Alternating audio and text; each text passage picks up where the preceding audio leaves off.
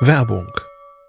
Was nervt extrem? Richtig, wenn Webseiten lange laden. Deswegen machst du deine Seiten schnell, indem du an den Web Vitals schraubst. Dabei schwer zu optimieren? Die Time to First Byte. Das hat Mitwald jetzt geändert. Im Managed Cloud Hosting des Agenturhosters bekommst du eine genaue Analyse deiner Time to First Byte. Du siehst erstmals, über welche Hebel du die KPI verbessern kannst. Teste jetzt 30 Tage kostenlos. Alle Infos unter www.mitwald.de/heise.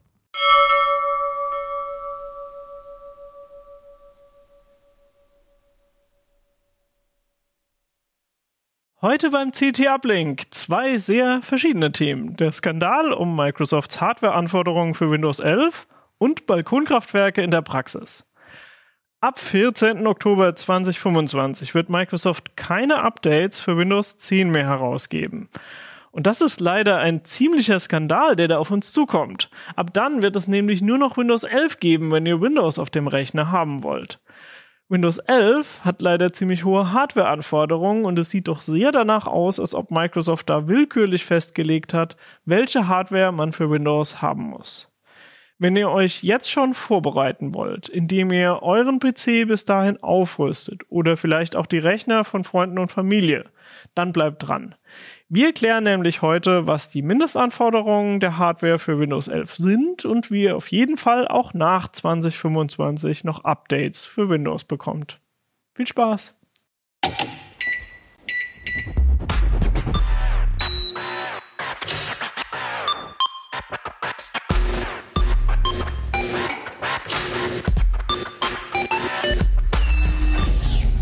CT Uplink. Werbung. Lust auf Linux? Dann bist du als System Engineer oder Junior System Engineer bei der Plusline AG genau richtig. Dir sind Freiräume und Flexibilität wichtig und du packst aber auch gerne mit an und läufst nicht jedem Buzzword hinterher? Dann erwarten dich in unserem Linux-Team hilfsbereite Kollegen mit Know-how, eine steile Lernkurve, spannende Aufgaben, aktuellste Technologien und echte Benefits jenseits vom Obstkorb. Klingt gut? Wir freuen uns auf deine Bewerbung auf plusline.net slash jobs. Willkommen, Christoph. Ja. Ähm, welche Hardware brauche ich denn, um Windows 11 benutzen zu können? Ja, da hat Microsoft leider ein völliges Chaos angerichtet. Es klingt zuerst ganz einfach. Ich brauche eigentlich nur einen Doppelkernprozessor mit äh, einem Gigahertz und sowas wie 4 Gigabyte freies RAM und eine 64 Gigabyte Festplatte oder SSD. Äh, das können eigentlich, ich sag mal, 12, 15 Jahre alte Computer oder noch ältere. Genau, hört sich an wie äh, die Hardware-Anforderungen von irgendeinem Spiel von vor Dutzenden von Jahren. Genau, Also oder von Windows 7 einfach vor 15 Jahren Ja, oder sowas. okay. Ja, also das ist das Vordergründige. Das wäre einfach. Das wäre zu einfach, genau. Und jetzt hat sich aber Microsoft ausgedacht, ähm, dass sie ein paar Sachen durchsetzen wollen, die eigentlich schon lange gären im Hardwareunterbau. Das eine ist eben, äh, der Rechner muss unbedingt also 64-Bit laufen, 32-Bit gibt es nicht mehr. Ist auch zu erfüllen. Mhm. Okay, ja, aber das das macht natürlich das, das versteht Upgrade. man auch. Versteht man? Das macht das Upgrade aber schwerer, wenn man vorher halt noch eine 32-Bit-Version am Laufen hatte. Das ist schon mal so der erste Haken. Ah, okay, also da kann ein Update von Windows 10 auf Windows 11 kann also haken, weil dann eigentlich Genau. auch von 32 auf 64-Bit umgestellt Wenn man zum wird. Beispiel damals eben den Schritt nicht gegangen ist, als man zum Beispiel von Windows 7, 8 auf Windows 10 gegangen ist. Ja. Damit verknüpft, ein bisschen locker verknüpft ist, der Rechner muss unbedingt im UEFI-Modus starten. Das heißt, er braucht einen UEFI-BIOS. Das ist allerdings auch der Fall seit im Grunde schon 2009. Können das die meisten Rechner? Aber ich konnte die ja umstellen. Genau. Also ich hatte dann zwar si- quasi ein Board mit UEFI BIOS, aber dann habe ich eventuell ja den BIOS-Modus Genau. eingestellt, weil zum Beispiel mein Linux damit besser lief. Genau. Und das ist jetzt, wird jetzt zur Tücke, also auch das müsste ich umstellen. Ähm, das geht. Also man kann das umfummeln. Das ist zwar ein ziemliches Getue, aber es gibt Tools dafür, wie man die Festplattenpartitionierung oder SSD-Partitionierung so umstellt, dass man das schaffen würde. Das heißt, ich darf dann auch keinen Master Boot Record mehr haben, Genau. sondern ich muss eine GPT. Genau, GUID-Partitionstabelle Ah, ja. haben. Und ähm, also das würde man, könnte man auf dem alten System sozusagen noch umstellen und dann auf Windows 11 upgraden. Das wäre also noch lösbar. Jetzt kommt das nächste Problem.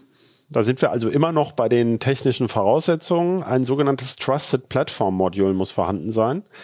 Das ist ein separater Chip oder ein im Prozessor oder Chipsatz integrierter Controller. Das macht es schon so schwer zu verstehen. Das ist nämlich nicht immer ein physischer Chip, sondern das mhm. kann eine integrierte Funktion sein.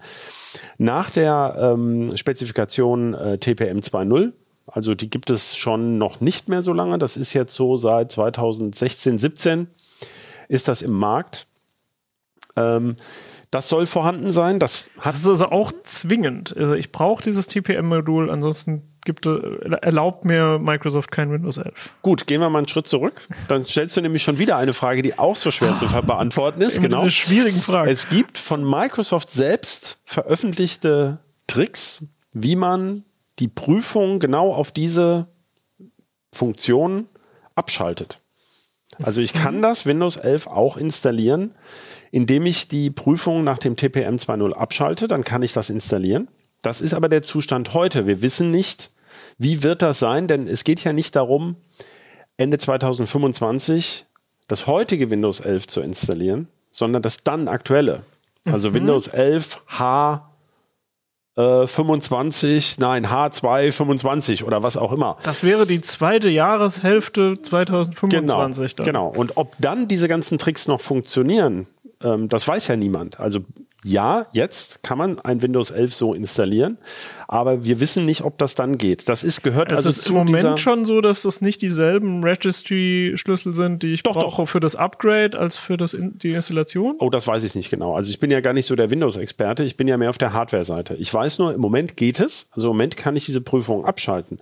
Die Frage ist doch, was möchte uns Microsoft damit sagen? Microsoft sagt ja, Du kannst das jetzt mal ausprobieren, aber die Voraussetzungen sind eben eigentlich das TPM 2.0. Mhm. Und ob man das abschalten können wird, das werden wir erst dann 2025 sagen können. Das will ich damit nur sagen. Okay, also völlig ja. egal, wie es jetzt ist, das ist keine Aussage für die Zukunft. Das heißt, selbst wenn ich jetzt schon Windows 11 habe, könnte es sein, dass ich später hinaus doch noch Probleme kriege. Genau, dazu äußert sich ja Microsoft genau nicht. Ah, diese Schweine. Genau, das ist ja genau Teil des Problems. Es gibt keine Klarheit. Die offizielle Voraussetzung ist, was ich schon gesagt habe, OEFI-Startmodus, TPM 2.0. Und? So, und jetzt kommt's. Jetzt kommt der Hammer. Denn all das könnte man irgendwie noch zurechtbiegen äh, und das, die TPM-Prüfung notfalls abschalten. Und jetzt kommen aber zwei Listen, die ähm, die eben äh, bisher so noch nicht da gewesen waren für Windows. Es gibt einfach, äh, oder eigentlich sind es drei Listen. Es gibt Kompatibilitätslisten für bestimmte Prozessoren, eine für AMD-Prozessoren, eine für Intel-Prozessoren und eine für ARM-Prozessoren. Also im Klartext sind das Qualcomm-Prozessoren. Das sind ziemlich wenig, ne? Das sind ja nur vier Stück oder so. Die sind auch uninteressant letztlich für die allermeisten Leute. Spannend sind die AMD und Intel-Prozessoren. Und bei diesen Listen ist eben einfach bei AMD bei ungefähr 2018 Schluss und bei Intel bei 2017 nach unten. Das heißt, mhm. das heißt, alle Prozessoren, die älter sind als die, genau. die in diesen Listen drin stehen, ja. sind die sind eventuell sind mir die noch schnell genug. Also ich genau. würde die eigentlich gerne für mein Windows verwenden. Klar, da gibt's ja Workstation-Prozessoren, die äh, die haben 64 Kerne und 128 Gigabyte RAM könnte man haben, wird aber nicht unterstützt. Zum Beispiel die erste Serie dieses Ryzen Threadripper von 2017, 18 wird nicht unterstützt oder auch die ersten Ryzen, die erste Ryzen-Generation. Oh Mann. Genau. Und die sind dann eben, diese Geräte sind dann sieben bis acht Jahre alt. Der normale sogenannte PC-Upgrade-Zyklus bei Firmen ist ja immer noch so drei bis vier Jahre, hat sich ja zum Glück verlängert. Also mhm. mittlerweile laufen Notebooks oft schon fünf, sechs Jahre. Ähm, aber tatsächlich nimmt es dann ab. Aber natürlich gibt es auch Leute, die sind mit einem zehn Jahre alten PC oder Notebook zufrieden, wenn ja, es damals ein ordentliches viele. Gerät war, genau. Und man hatte genug RAM und so, hat vielleicht eine SSD nachgerüstet. Ähm, wir machen ja gerade äh, im Zuge dieses äh, Sonderhefts äh, 40 Jahre CT, habe ich was zum optimalen PC gemacht. Mhm. Und ich habe alleine, da hatte ich ja gefragt, wer hat so einen alten PC-Bauvorschlag nach noch? Und ich habe über 75 Zuschriften oder um die 75 Zuschriften bekommen von Leuten, die PCs ähm, mit zehn Jahren oder oder älter haben. Also mhm. das zeigt ja schon, das ist nicht, also das sind keine Abermilliarden, Aber das sind durchaus ähm, Mengen, die also einfach künstlich aus dem Rennen genommen werden. Gut, unter den CT-Lesern sind natürlich auch ein paar dabei, die irgendwie alte Kisten nochmal mit Linux flott gemacht haben. Ja gut, die brauchen Aber- aber auch kein Windows 11. Aber wir wissen ja auch, dass äh, ganz viele der CT-Leser auch einfach Windows-Nutzer sind oder. Dual-Boot haben oder so. Das Genau. heißt, für die wird sich diese Frage ja schon stellen. Dann. Naja, Windows lebt ja gerade von der Legacy. Also Windows benutzt man ja gerade dann im Vergleich zum Beispiel zu macOS, ähm, wenn man eben bestimmte Anwendungen besonders lange nutzen möchte. Ja. Oder nicht haufenweise Geld übrig hat. genau. Und ähm, also Macs sind halt einfach extrem teuer, finde ich. Genau. Also dafür, ja gut, was man, man, könnte kriegt. ja auch Gebrauchtgeräte kaufen und so, aber also Windows ist gerade für die Leute interessant, die eben eine Anwendung länger benutzen wollen, weil es eben diese Binärkompatibilität gibt, äh, Mhm. die eben andere Betriebssysteme nicht so haben, wo es auch bei Linux mit den LTS-Versionen eigentlich einen kürzeren Support gibt. Ich muss dann vielleicht mal was ändern, aber ich habe wenigstens einen Upgrade-Pfad. Und Ja. das ist hier das Problem. Es geht dann mit Windows eben nicht weiter. Also es sei denn, man wendet diese Tricks an und sie sind noch anwendbar. Denn auch diese CPU-Prüfung kann ich eben abschalten mit diesem Trick, aber wir wissen nicht, ob das in anderthalb Jahren, äh, zwei Jahren noch funktionieren wird. Und ähm, was uns so besonders verwundert, ist ja, dass das eben nicht erklärt wird. Also weder Microsoft noch AMD noch Intel nennen technische Gründe, warum das so ist. Das halt, also, das wirkt ja schon so ein bisschen so, als ob einfach Microsoft und äh, die Prozessorhersteller sich quasi zusammengetan haben und gesagt haben, dann machen wir mal illusorisch hohe Mindestanforderungen für Windows 11 mit nur sehr modernen Prozessoren, weil dann können wir ja quasi die ganzen Leute zum Neukauf zwingen. Und das heißt, die, es werden neue Prozessoren verkauft und jeweils ist dann auf den Rechnern noch eine neue Windows-Lizenz drauf. Das Genau. heißt, Microsoft verdient da auch nochmal mit. So sieht es aus. Das sagen sie natürlich auch nicht.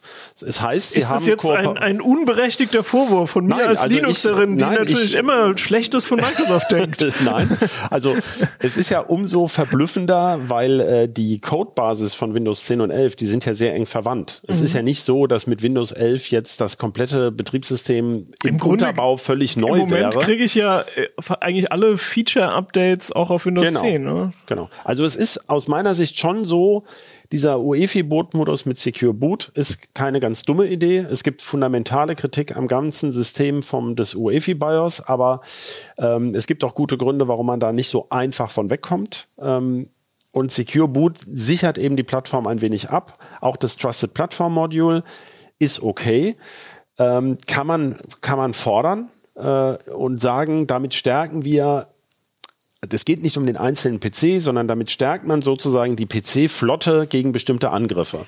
Und ähm, äh, das finde ich im Grunde in Ordnung, weil es ist so viele Jahre bereits angekündigt, dass man in die Richtung geht. Ich verstehe nur nicht, warum man nicht sagt, na gut, dann dürft ihr halt Windows 11 noch installieren, ähm, wenn man das Windows 10 schon nicht mehr pflegen will und blendet halt un also unveränderlich immer meinetwegen so einen roten Bepper auf dem Desktop ein oder steht dann, dieses System erfüllt nicht die Mindestanforderungen.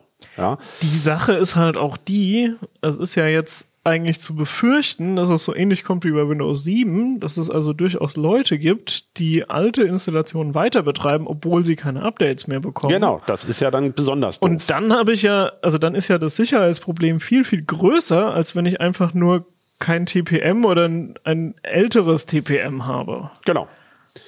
Also Genau. das ist schon so ein bisschen, also Ja, also man ein, kann wirklich ein Dienst an der Sicherheit, finde ich, ist da, wird da nicht ge geleistet.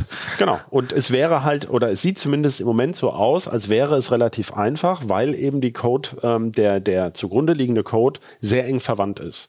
Das, ähm, also, wie gesagt, die, unsere Kritik oder unsere Einschätzung entzündet sich weniger daran, dass also Windows 11 bringt Vorteile bei der, bei der Sicherheit oder die werden damit stärker in den Vordergrund gerückt. Die meisten gibt's auch bei Windows 10, wie zum Beispiel diese stärkere Absicherung des, des RAM auch ähm, oder auch, äh, dass eben bestimmte Treiber Modi, äh, Treiberbauarten, kann man sagen, durchgesetzt werden, die eben sicherer sind, so dass Kernel und User Space besser geteilt sind. Also das sind alles, geht alles in die richtige Richtung.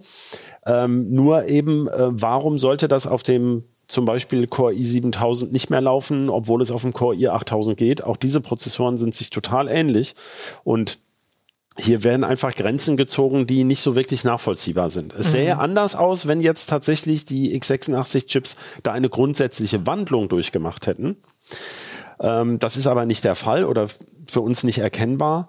Und was auch noch ein Problem ist, wer sich also zum Beispiel, ähm, also wir haben das extra gemacht, dass diese Anforderungen sind ja jetzt seit ungefähr anderthalb Jahren bekannt, also seit Ende 2021.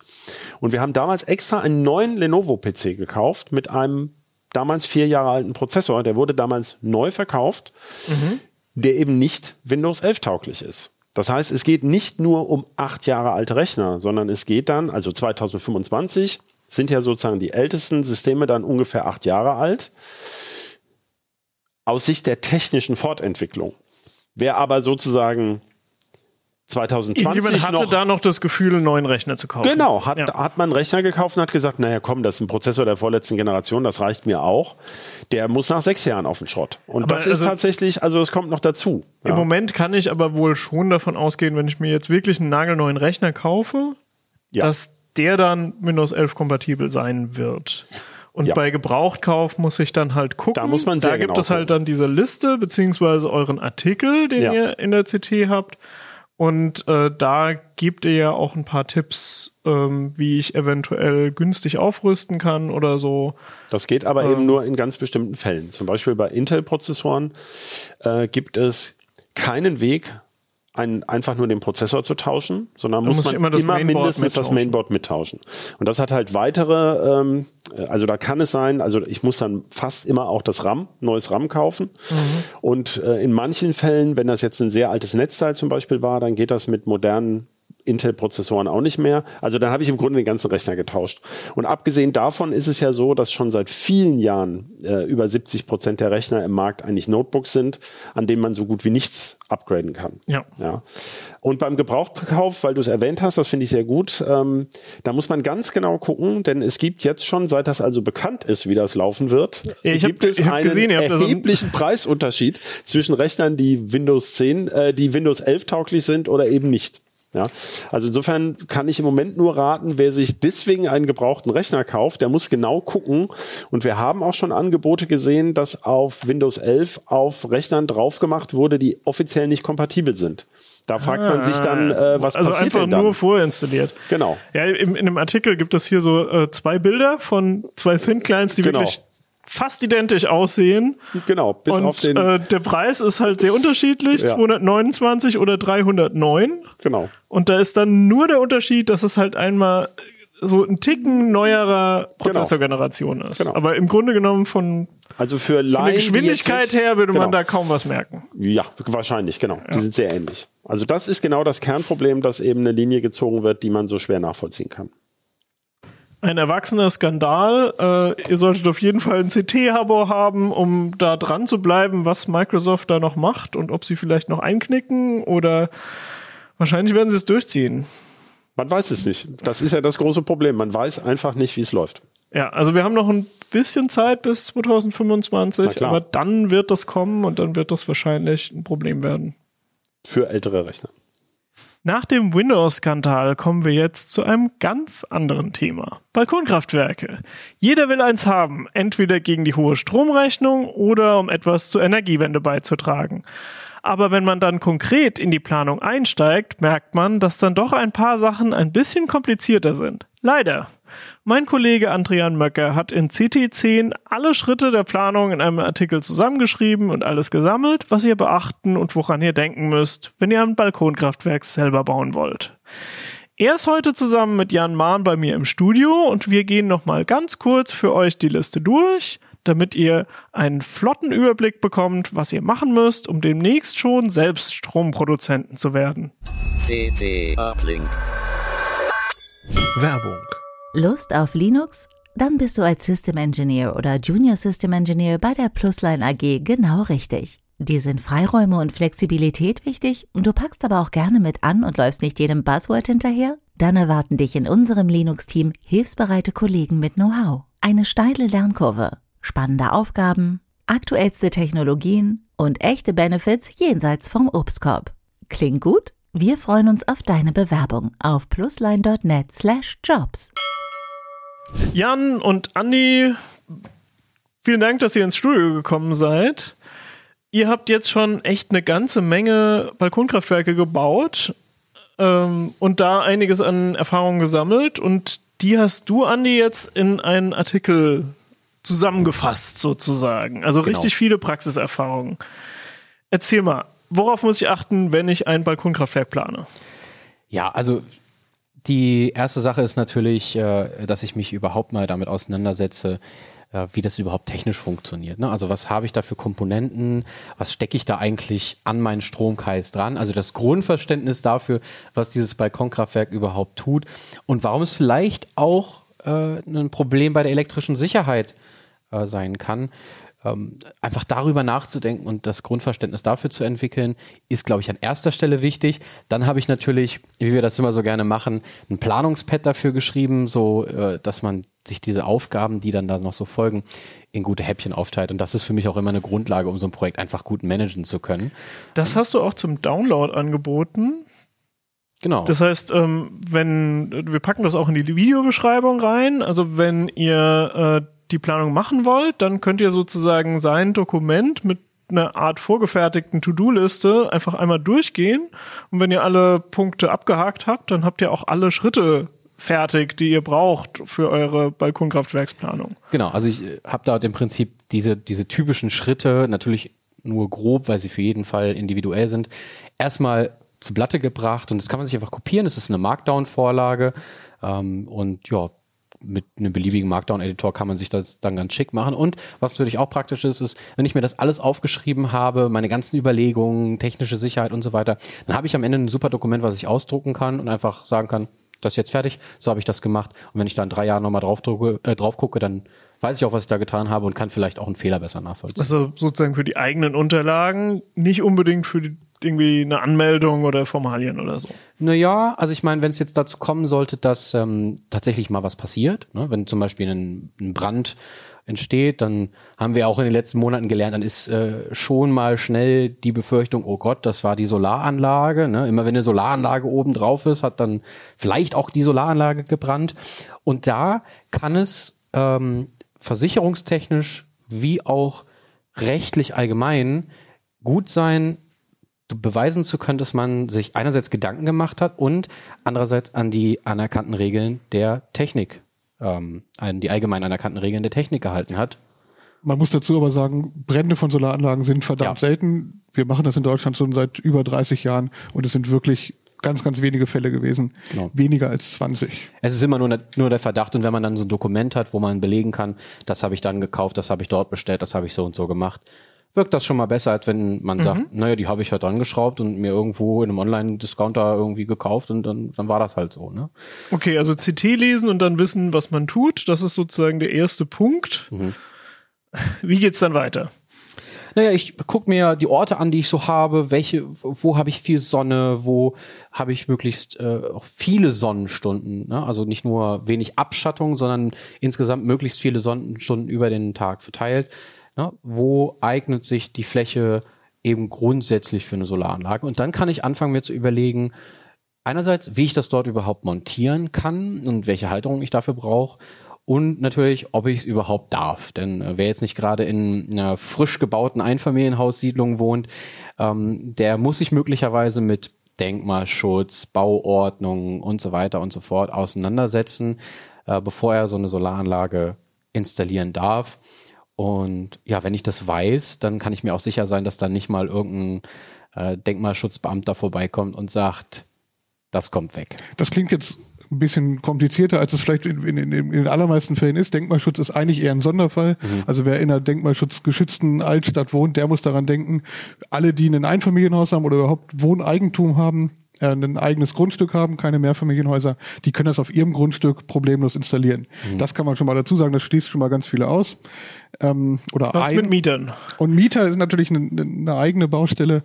Bei Mietern ist die aktuelle Gesetzeslage so, dass der Vermieter zustimmen muss und in Mehrfamilienhäusern muss eigentlich auch die Wohneigentümergemeinschaft zustimmen. Das ist die Runde, in der alle Eigentümer von äh, Wohnungen in einem Mehrfamilienhaus zusammenkommen. Und das ist oft der Endgegner für äh, Balkonkraftwerke, weil in diesen Runden heißt es dann ganz oft, das sieht nicht aus, das geht so nicht. Ja. Das ist der aktuelle Gesetzesstand.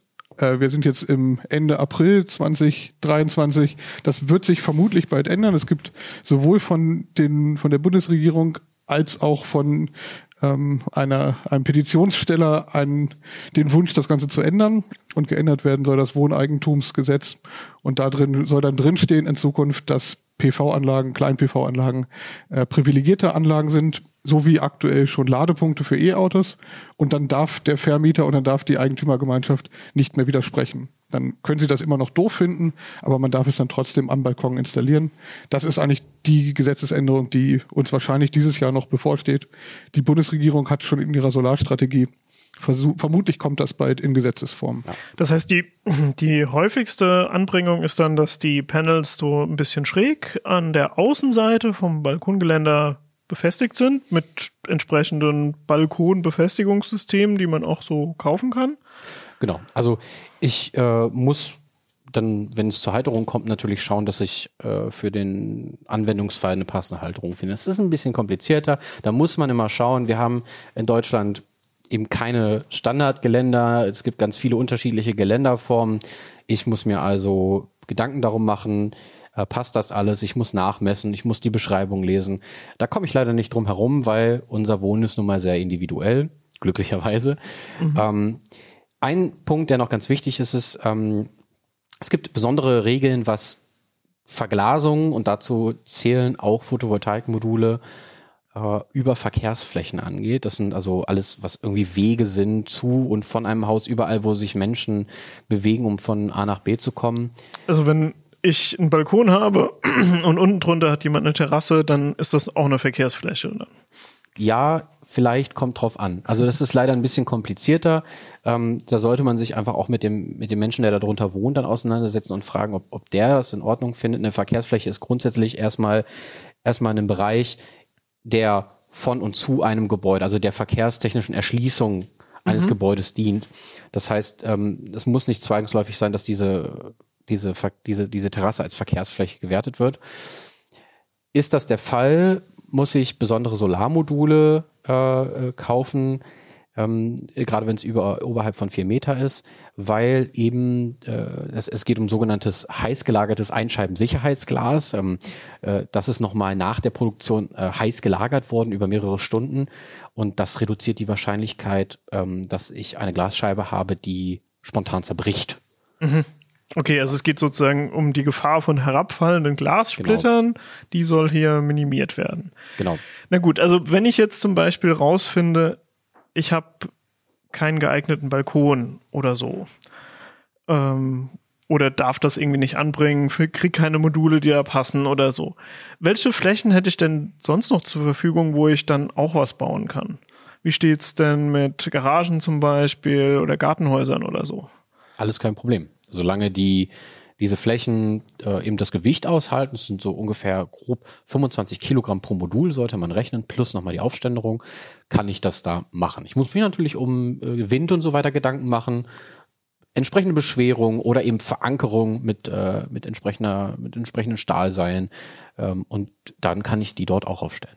Äh, oder Balkonkraftwerke und Photovoltaikanlagen insgesamt auf Gebäuden sind nicht baugenehmigungspflichtig. Das ist die rechtliche Antwort darauf. Also wenn ich schon ein Gebäude errichtet habe und da irgendwas drinsteht, also zum Beispiel ein Carport oder einen Unterstand für eine Maschine oder ein landwirtschaftliches Gebäude oder ein Wohngebäude, darauf, wenn es schon eine Baugenehmigung hat, darf ich immer äh, Solarmodule oben drauflegen, draufbauen, Aufständern drauflegen. Das ist alles äh, unproblematisch. Was ich nicht darf in Deutschland, ist einfach ein Modul in den Garten stellen, was dann Fläche einnimmt. Das ist aktuell noch nicht möglich. Das ist dann sozusagen die Mini-Freiflächenanlage oder was? Genau, die, die geht nicht. Ich Okay. kann jetzt nicht einfach in meinen Garten, den Fläche im Garten blockieren, also quasi teilversiegeln und äh, ein Modul aufstellen. Als Zaun dagegen geht es wieder. Wenn das Ganze als Zaun installiert ist, dann funktioniert es. Das darf ich Und es gibt ja inzwischen, glaube ich, auch Module, die sozusagen von beiden Seiten Sonne kriegen dürfen. Ja, ja, bifaziale Module. Allerdings muss ich, muss ich dich da äh, ein, ein bisschen korrigieren. Das ist äh, in diesem kleinen Rahmen ist es tatsächlich auch erlaubt. Schwieriger wird es tatsächlich, wenn ich Betonfundamente gieße und dann eine, eine feste Errichtung mache. Wenn ich die frei aufstelle, also praktisch die mobile Aufstellung, dann ist es rechtlich nicht anders, als wenn ich eine Gartenliege oder eine Bank aufstelle. Ne? Ah ja, Also okay. Also ich könnte sozusagen einfach ein, ein sch- schräg stehendes äh, Modul haben, was auf dem Rasen steht und einfach einen Sandsack drauf. Aber ich darf's, also ich, ich krieg dann Probleme, wenn ich quasi ein Fundament mache und das äh, irgendwie in, im Boden verschraube. Du kommst in den Grenzbereich, dass es vielleicht Probleme macht. Wahrscheinlich wird es erstmal folgenlos bleiben, wenn du es tust. Schwier- Also man sollte sich da tatsächlich, und das, das habe ich auch in dem Artikel immer äh, nochmal betont, einerseits auf das Bundesland, äh, in, in Bezug auf das Bundesland informieren und natürlich auch auf die lokalen Regelungen, die es vielleicht noch an Besonderheiten und so weiter gibt. Also ne, ähm, je nachdem, wie das Flurstück jetzt gekennzeichnet ist, kann es da auch nochmal Unterschiede geben. Aber auf bereits existierenden Gebäuden, wie Jan gerade sagte, ist es halt wirklich am einfachsten, weil es eben baugenehmigungsfrei ist. Bis zu einer, außer in Hessen bis zu einer gewissen Größe, so genau. Das ist eine, eine, eine Ausnahme. Das Schöne bei diesen Themen ist, dass es immer 16 Regelungen, mindestens 16 Regelungen in Deutschland gibt. Und es gibt für unsere österreichischen Zuschauer auch noch eine eigene Regelung und für die Schweizer auch. Gut, okay. Also ich, ähm, ich habe jetzt geklärt, ich, ich kann das irgendwie an Balkon zum Beispiel, kann ich das dran bauen. Ähm, dann ist der nächste Schritt äh, Wechselrichter auswählen, Module auswählen. Wie gehe ich da vor?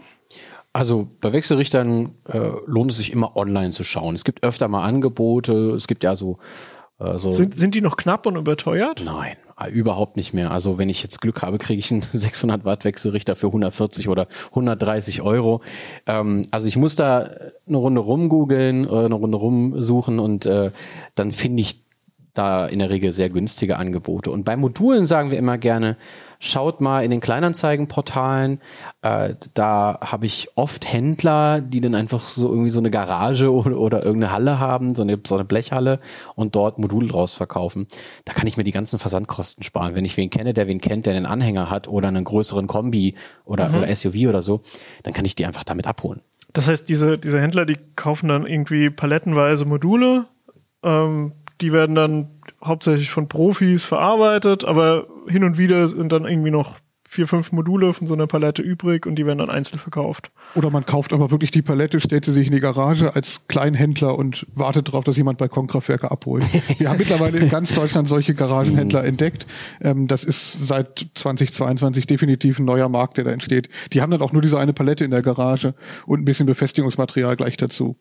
Das ist ganz praktisch, weil so eine Spedition für ein 1,70 mal 1,5 großes Modul nimmt die Spedition einfach viel Geld. Ja. Das kann man sich sparen, wenn man es aus dem gleichen Ort zur Not zu Fuß abholt. Also ich, ich weiß noch, immer wenn wir äh, zu, zu unserem typischen Händler da an der A7 gefahren sind, das war so 2019, 2020, dann sagte der immer, ja irgendwie, ihr seid ja jetzt Kleinabnehmer und mittlerweile sind die gefühlt, also sehr spezialisiert darauf und wenn wir dann irgendwie mal zwölf Module oder so holen, dann ist das schon eine große Abnahme.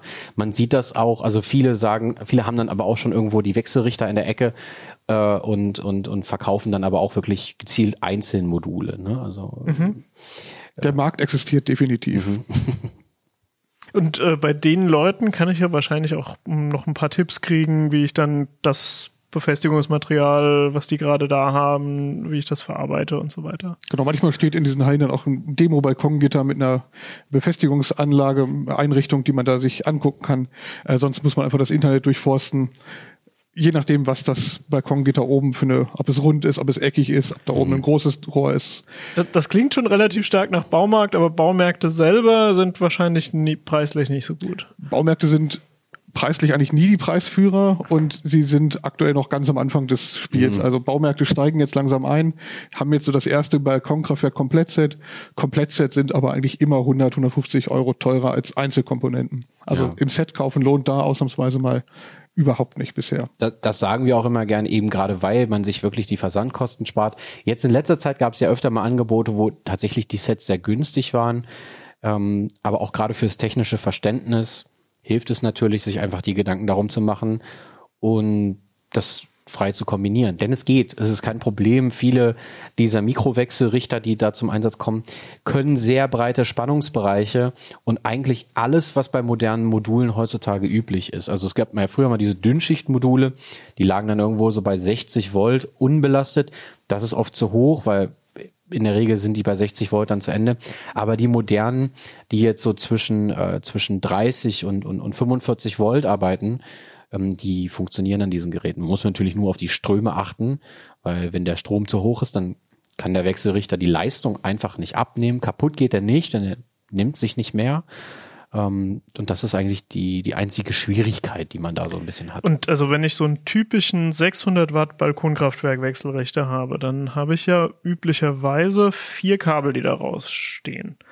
Das sind ja immer Gleichstromkreise, das heißt, zwei Kabel ist quasi immer ein Plus- und ein Minuspol. Aber das heißt, ich habe zwei verschiedene Kreise für, also quasi Mini-Strings äh, für dann zwei Module. Und darf ich die dann auch in unterschiedliche Richtungen äh, ausrichten? Also falls ich zum Beispiel eine Gartenhütte habe mit einem sehr kleinen Dach und eine Seite geht nach Osten, eine nach Westen, dann habe ich ja nicht gleichzeitig Sonne. Ja, die ganz klassische Installation dafür ist ein Wechselrichter, der mit auf 600 Watt äh, aktuell verkauft wird. In Zukunft in Deutschland vielleicht auch mal 800 Watt. Wer schon mal Da voraus steht auch so eine Gesetzesänderung Genau. an. Wer jetzt schon mal vorauseilen kaufen will, kauft jetzt schon mal den 800 Watt. Ähm, der hat dann zwei Strings und zwei MPPT, also zwei MPP Tracker. Äh, das sind Leistungspunktsucher und die suchen für, je, für jeden String einen eigenen optimalen Leistungspunkt. Ähm, das bedeutet, ich kann einen in Ost- und einen in Westrichtung installieren, äh, an zwei Anschlüsse anschließen. Und dann funktioniert das sehr gut. Der eine macht dann den, die Frühschicht und der andere macht die Spätschicht am Tag. Früher war es ja eigentlich so, dass die, die Anlagen immer nach Süden ausgerichtet wurden. Ähm, inzwischen habe ich das Gefühl, Ost-West ist eigentlich fast die attraktivere Ausrichtung, weil man oft mittags nicht da ist und das gar nicht haben will, dass man mittags extrem viel Strom hat, sondern dann lieber abends und morgens ein bisschen mehr. Das früher stammt aus der Zeit, wo wir die großen EEG-Anlagen auf Dächer gelegt haben, wo es sehr, sehr hohe Einspeisevergütungen gab, 40 Cent, 42 Cent am Anfang. Ähm, damals war es egal, wann ich den Strom produziere. Ich habe ihn immer für 42 Cent ins Netz drücken können. Das gibt's heute nicht mehr. Heute geht es darum, Eigenverbrauch abzudecken. Und Eigenverbrauch ist nun mal nicht immer um 12 Uhr Mittag.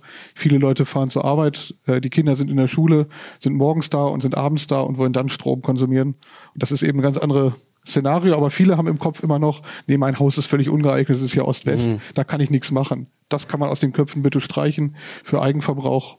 Nicht nur bei Balkonkraftwerken, auch bei großen Anlagen. Für Eigenverbrauch einfach Ost-West voll machen. Einmal das und natürlich, äh, ja, genau, wie du schon sagtest, ich bekomme fürs Balkonkraftwerk keine Vergütung. Das heißt, ich will den Strom genau dann in meinem Netz haben, wenn ich ihn selber verbrauche. Und natürlich ist bei moderneren Solarmodulen äh, die Schwachlichtfähigkeit besser. Das heißt, äh, ich muss nicht den ganzen Ertrag aus der Südrichtung mitnehmen. Ich kann auch, wenn die Sonne dann so langsam rumkommt und auch gegen Abend dann noch einiges an Leistung mitnehmen. Ne? Also äh, ich brauche nicht diese, diese, diese Südrichtung zwangsläufig. Und sie sind natürlich auch einfach viel, viel günstiger geworden. Also was ein Solarmodul früher gekostet hat, gegenüber dem, was es heutzutage kostet und welche Leistung es liefert, ähm, muss ich mir gar nicht mehr so unglaublich viele Gedanken um die Wirtschaftlichkeit machen. Die amortisieren sich in wie vielen Jahren so ungefähr? Kommt drauf an, wie stimm dein, dein, dein Stromvertrag mittlerweile aussieht. Also wenn du jetzt wirklich irgendwie so bei 50 Cent pro Kilowattstunde bist. Ja, das ist ja vergleichsweise häufig leider. Ja, ja, also dann sind es, glaube ich, oh, drei, vier Jahre sonst. Du kannst so bei drei Jahren anfangen und Ja. je nach Eigenverbrauch, je nachdem, wie viel du selber wegkriegst, kann es auch bis zu sechs oder acht Jahre sein. Definitiv unter zehn Jahre und definitiv weniger als die Lebenszeit von Modulen und Wechselrichtern. die wahrscheinlich, also so von den Erfahrungen der älteren Anlagen, die ja technisch eigentlich eher schlechter sind als die Sachen, die man jetzt kaufen kann. Und da sind ja relativ viele, die über 20 Jahre gehalten haben. Auch 30. Die, die, gibt- es gibt oft Herstellergarantie auf 25 Jahre auf Module, halten oft auch 30. Bei den Mikrowechselrichtern wissen wir es einfach noch nicht. Die sind noch nicht so lange am Markt, dass wir sagen können, 30 Jahre geht. Wahrscheinlich sind Mikrowechselrichter nach 15 Jahren fällig. Aber also bisher ist bei uns jetzt noch nichts angekommen. Also wir, wir kriegen ja eigentlich viele Fragen und Ja. so und äh, ist jetzt auch bei euch. Da warten wir nochmal fünf Jahre, bis die ersten Wechselrichter, die Mikrowechselrichter, die ersten aussteigen. Das kann echt keiner sagen, aber es ist länger als die Amortisationszeit, die Lebenszeit. Der Trick ist ja auch gerade bei der Planung. Ich meine, Elektronik, äh, die Lebenszeit von Elektronik ist natürlich auch äh, hängt natürlich auch daran, wie wie wie warm sie im Betrieb wird. ne? Also, Mhm. also Wärme ist verträgt sich in der Regel nicht gut mit Elektronik. Ähm, und äh, wenn ich mir Gedanken darum mache, wo ich den Mikrowechselrichter gut umlüftet montieren kann, dann ist das auch schon zuträglich, was die Lebenszeit, also würde ich jetzt mal Also sagen. oft äh, hat man die ja einfach äh, an den Schienen direkt hinter dem Modul Mhm. und dann ist das ja quasi im Schatten vom Modul. Dann. Ja. Genau, im Schatten sollten die Mikrowechselrichter definitiv sein. Dann, äh, und dann nicht weiter abgedeckt, also nicht noch die, die Gartenliege davor rümpeln, äh, wenn man sie auf dem Balkon installiert, sondern da soll Luft rumströmen können. Deswegen haben die auch so Kühlrippen und dann halten sie sicherlich auch länger. Gut, also ich stelle mir jetzt vor, mein Balkonkraftwerk ist fertig. Ähm, was mache ich dann? Also gibt es da noch äh, Formalien, die ich erfüllen muss? Wa was sollte ich auf jeden Fall tun? Es gibt zwei Formalien, die man in Deutschland erfüllen muss. Ähm, es wird in Deutschland unterschiedlich gehandhabt. Das ist so unsere Erkenntnis. Äh, viele halten sich nicht an alle dieser Vorgaben. Der erste Teil ist eine Anmeldung im Marktstammdatenregister der Bundesnetzagentur. Das klingt Was äh, mich überrascht hat, aber das ist eine erstaunlich gut bedienbare behördliche Webanwendung. Also man kann, der, der Name klingt so scary. Man, man denkt so, oh Gott, Marktstammdaten, richtig, das ist irgendwie Umsatzsteuervoranmeldung oder so, also irgendwie so ein ellenlanges Wort. Aber äh, im, im Grunde genommen eigentlich äh, gut gemacht, oder? Ich glaub- also glaub, die- man, die man erstellt einen Account, man hat eine Erklärung, was man wo eintragen muss, so daneben, neben den Eingabefeldern. Das dauert, wenn man schon mal gemacht hat, fünf Minuten, wenn man es noch nie gemacht hat, vielleicht 15 Minuten. Das ist eine machbare Aufgabe. Äh, die zweite Aufgabe, die man erfüllen muss, ist den Netzbetreiber, den örtlichen, kontaktieren. Da geht man am besten auf die Homepage und sucht nach komplizierten Formulierungen wie Mini-PV, das wäre die einfachste. Oder es ist die äh, Energieerzeugungsanlage bis äh, 0,6 Kilowatt. Stecker fertig. bitte. Steckerfertige Energieerzeugungsanlage. Das ist oft der Code, hinter dem die Netzbetreiber das verstecken. Und dann gibt es ein Formular, das ist oft ein Word-Dokument, manchmal auch als PDF konvertiert, garantiert nicht ausfüllbar äh, mit Formularfeldern. ähm, das ist nicht übertrieben, das ist in den allermeisten Fällen genau so. Das füllt man aus und schreibt rein, dass man eine 600 Watt Anlage hat. Ähm, und dann wird im schlimmsten Fall der Zähler getauscht, wenn man bisher einen rückwärts drehenden Zähler hat. Und das ist dann alles. Äh, das sind die Schritte, die man zu erledigen hat. Und wenn die Netzbetreiber. Also darum geht es eigentlich. Äh, Das heißt, Leute, die noch alte Zähler haben, diese braunen Ferraris-Zähler, äh, die könnten rückwärts drehen, wenn also die Wohnung mehr Strom erzeugt, als sie verbraucht. Ähm, Das wollen die Netzbetreiber nicht. Die haben dann auch das Recht, den Zähler zu tauschen auf einen, der, also einen moderneren, der nicht rückwärts zählt. Aber ähm, so richtig untersagen kann mir der Netzbetreiber nicht, dass ich ein Balkonkraftwerk betreibe. Untersagen kann das nicht. Das sind doch gute Nachrichten für alle, die jetzt Lust darauf haben. Vielen Dank. Gerne. Sehr gerne.